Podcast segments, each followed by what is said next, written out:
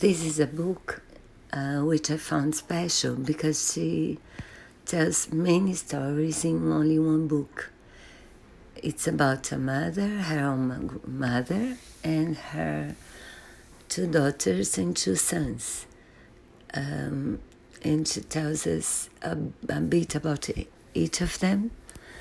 One daughter is involved in a too perfect to be true relationship.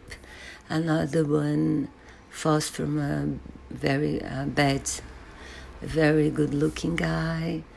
The other one is gay and decides to to have a, a rented belly to child and the other she doesn't care that much about the other son and she herself is a self-made woman because she lost her she lost her husband when she was very young.